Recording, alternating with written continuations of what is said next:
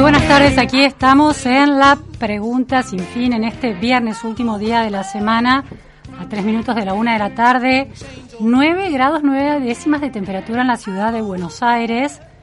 Yo salí a la calle a eso de las 8 de la mañana, había 4 grados y 3 décimas o 2 décimas de sensación térmica. Bueno, sabemos en la pregunta sin fin, frío con sol, casi temperaturas de primavera de Toronto, inicio de primavera de Toronto, las celebramos. Muchas cosas pasan en la Argentina en este momento. Son, hay muchos temas estructurales y muchos temas urgentes y muchos temas tan estructurales como urgentes. Vamos a tratar algunos de esos temas hoy en la pregunta sin fin. Para aquellos oyentes que se quieren comunicar, lo pueden hacer por WhatsApp al 11 21 87 1067. Nos pueden seguir por Twitter, arroba o arroba Vázquez Luciana. Nos pueden escuchar en la radio FM 106.7. Nos pueden escuchar por streaming fmmillennium.com.ar. Uno de esos temas es uno de estos temas estructurales que revelan cuestiones estructurales de la Argentina y de la Argentina kirchnerista en particular, es eh, la actuación del presidente Alberto Fernández, también presidente de la CELAC este año, en la Cumbre de las Américas y el discurso que generó muchas polémicas, el discurso que dio ayer en esa cumbre,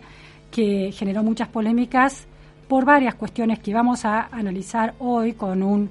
especialista muy interesante en relaciones internacionales, que además es autor de un libro realmente oportuno para esta cuestión. Eh,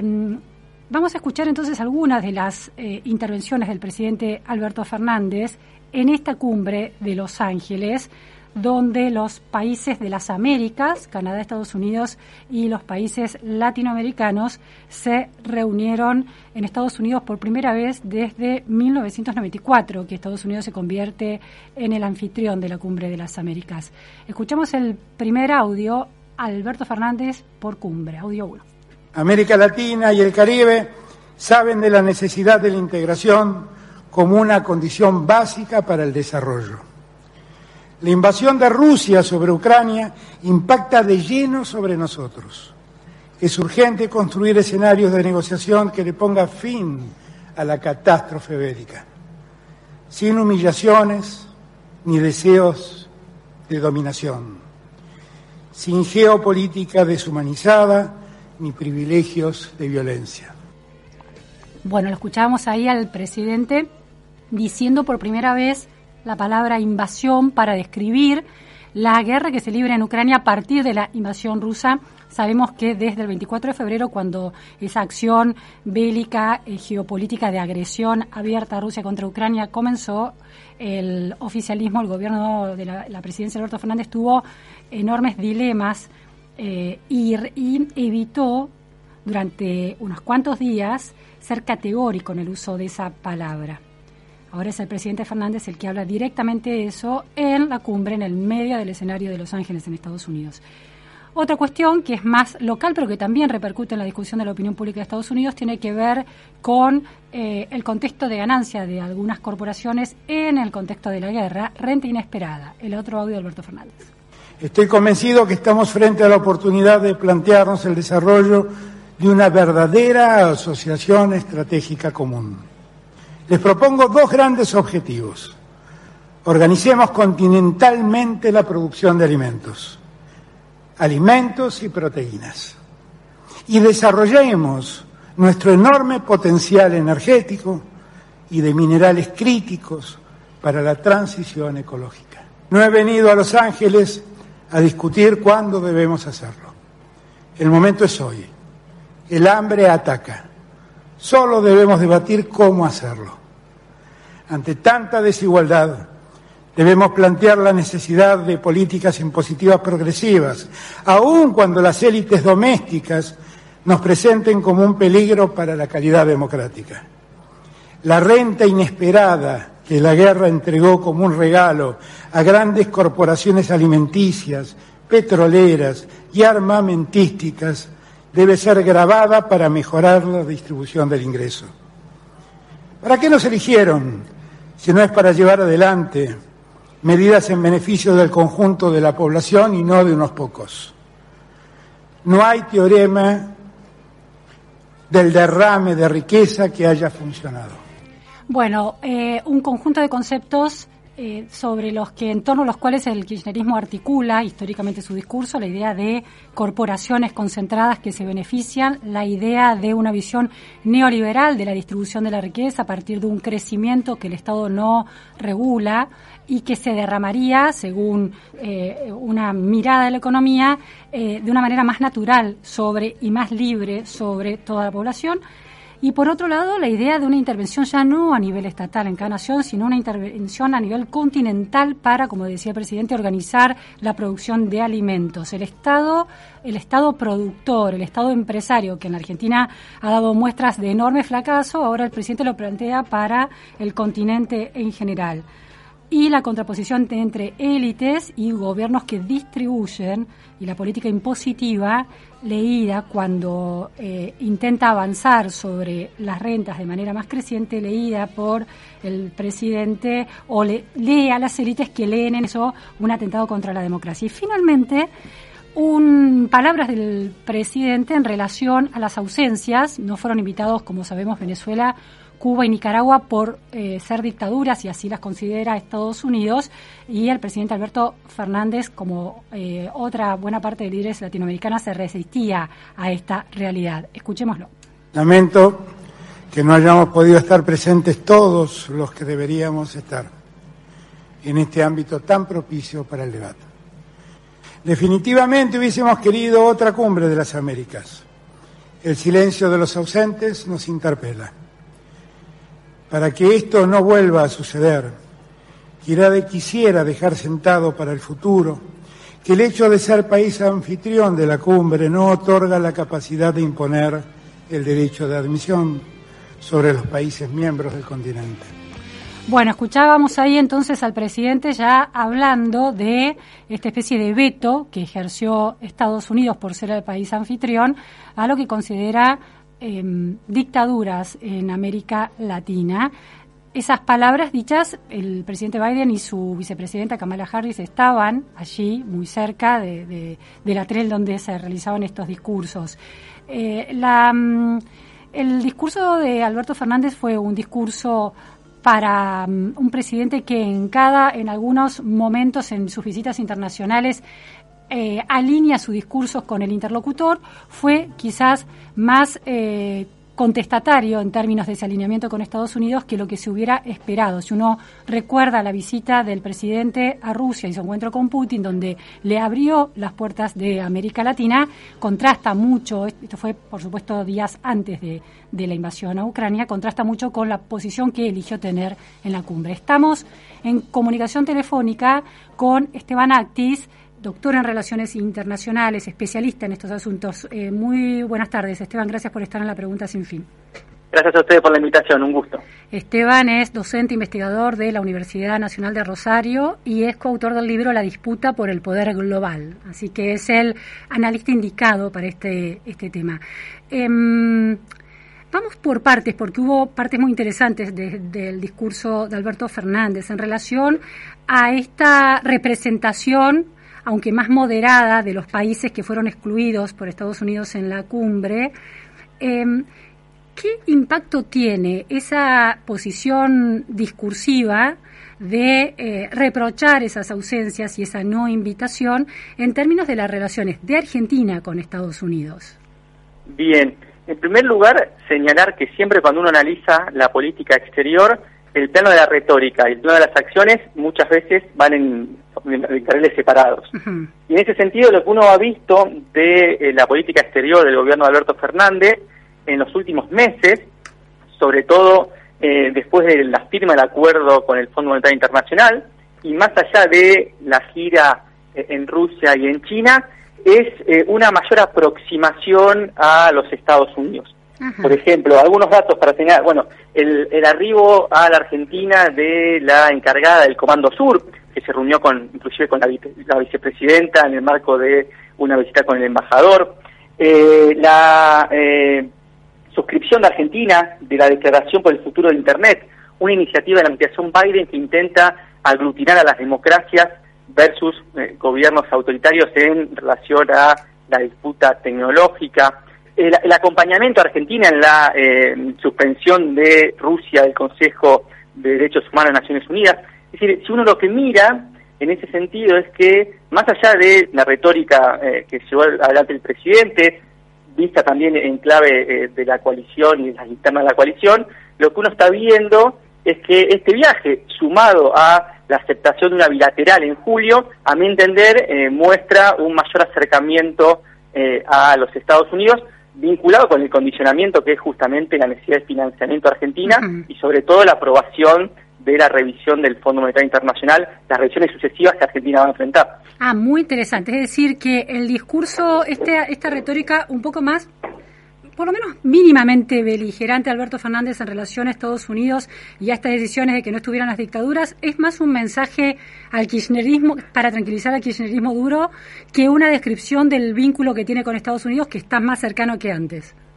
Sí, y lo mismo, a mi entender, pasó algo semejante con el viaje a Rusia, con aquella famosa declaración, justo cuando, bueno, gran parte de del kirchnerismo en, la interna de la coalición de gobierno había quedado muy eh, dolida por el acuerdo con el Fondo Monetario Internacional y claramente eh, esa retórica, bueno, intentó a mi entender llegar a, ese sector político que justamente, bueno, tiene una mayor visión de eh, una política hacia los países emergentes, China, Rusia. Entonces yo creo que más allá, insisto, la retórica es importante porque es un mensaje, pero me parece que hay que ver un poco más las acciones eh, que justamente demuestran eso. E inclusive la Argentina, a partir del embajador Argüello, del secretario Vélez, del propio Massa, que fue a la cumbre y ya el, año, pasado estuvo en Estados Unidos, que es un interlocutor político con sectores en Estados Unidos, está buscando, bueno, eh, destrabar financiamiento del Banco Mundial y el BID, fundamental para que cierren las los números y, no haya un problema de cambiario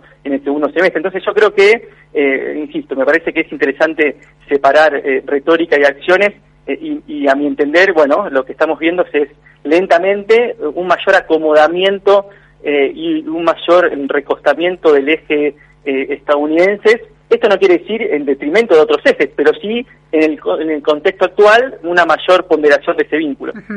Ahora, Estados Unidos y la diplomacia de Estados Unidos lee en ese mismo sentido estas retóricas más duras, pero esas cercanías en lo, en lo práctico. Las palabras del presidente Alberto Fernández fueron muy duras en relación a Donald Trump y el apoyo que, según su lectura, le dio electoralmente al entonces presidente Mauricio Macri con el préstamo del FMI, que, de acuerdo con esa lectura, fue casi un, un, un fondo electoral. Eso ese, esa decisión de reducir Estados Unidos a Biden es una decisión retórica importante para Biden? Ah, perdón, a Trump. ¿Es una, eh, una decisión retórica importante a los oídos del presidente Biden? Mm, creo que en, realidad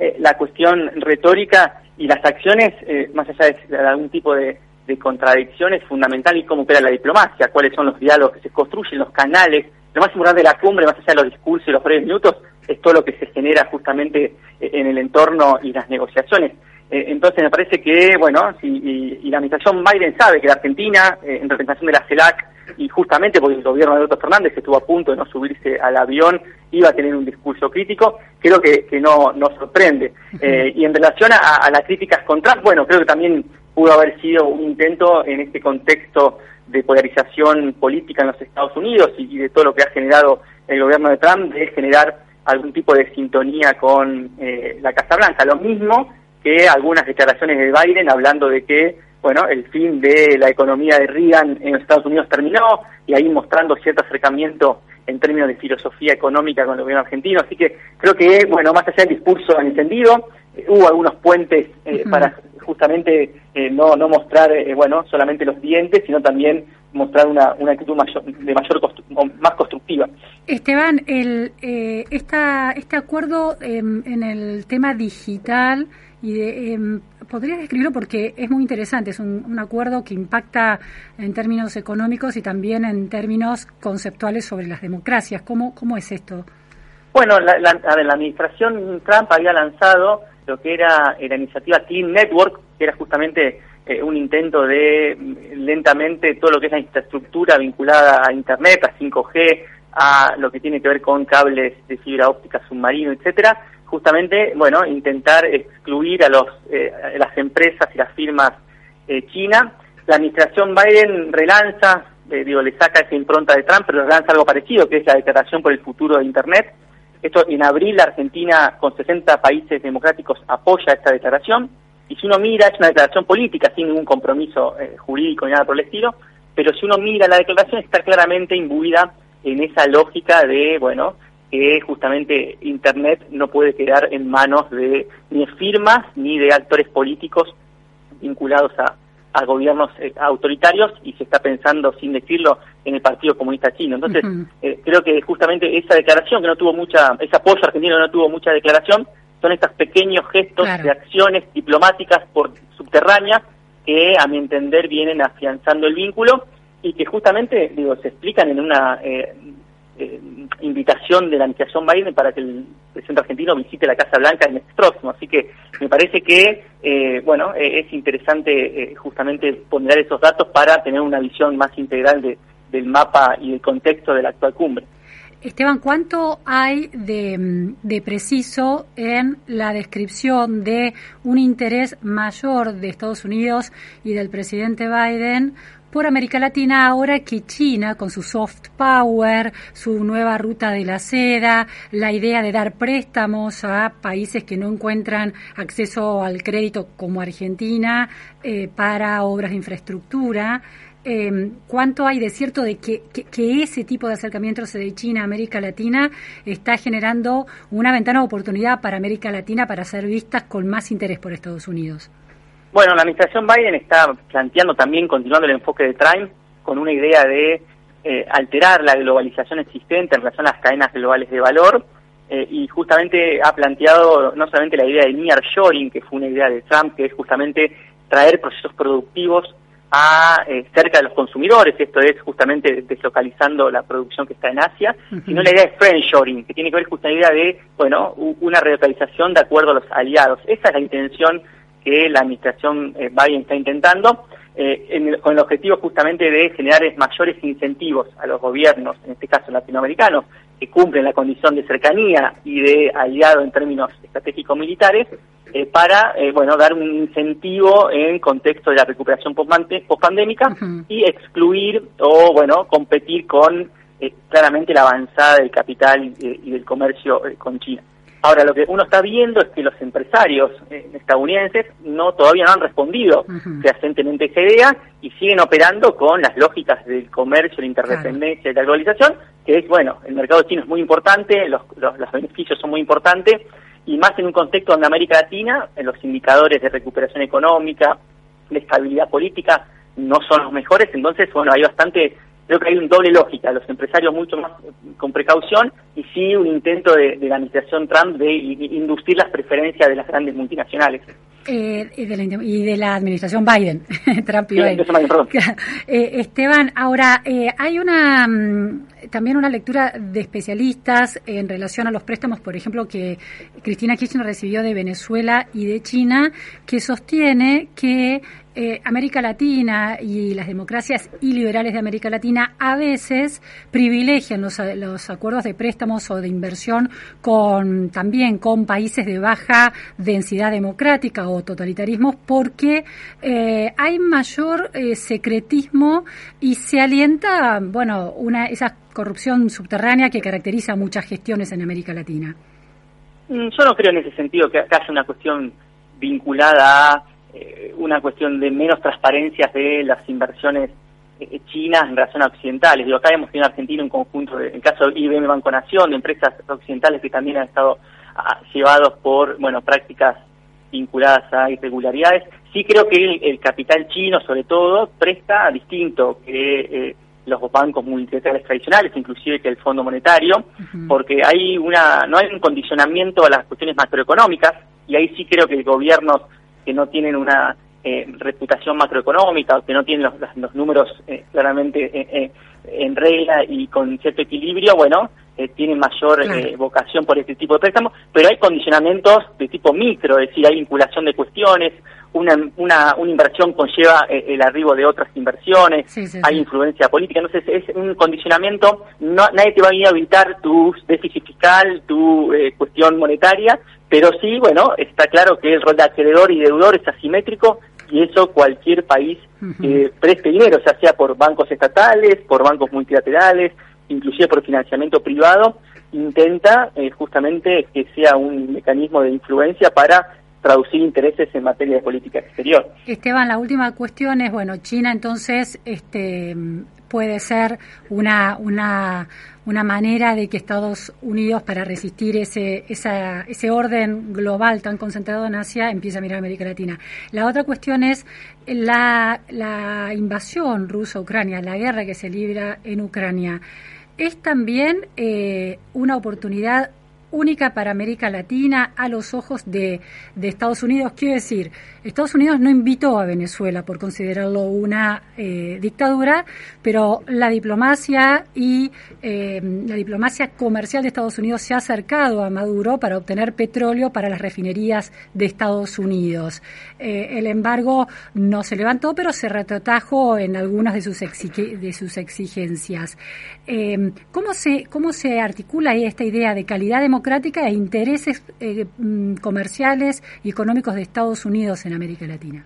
Bien, primero decirte que la cuestión de la, calidad democrática en América Latina tiene una visión particular atado a eh, el consumo doméstico electoral de, la, Estados Unidos vinculados a el voto latino y también de que justamente los países que han sido excluidos son los que generalmente tienen un vínculo muy fuerte con actores que hoy son considerados para Estados Unidos como una amenaza a, los intereses norteamericanos, que son específicamente eh, China y Rusia. Digo, el presidente Biden estuvo en la ASEAN, eh, en un cumbre en Asia, con un conjunto de países que la calidad democrática no es justamente su, principal virtud. O sea, que hay un doble estándar donde América Latina tiene esas dos características que son justamente, a mi entender, la cuestión de los impactos domésticos y la cuestión vinculadas a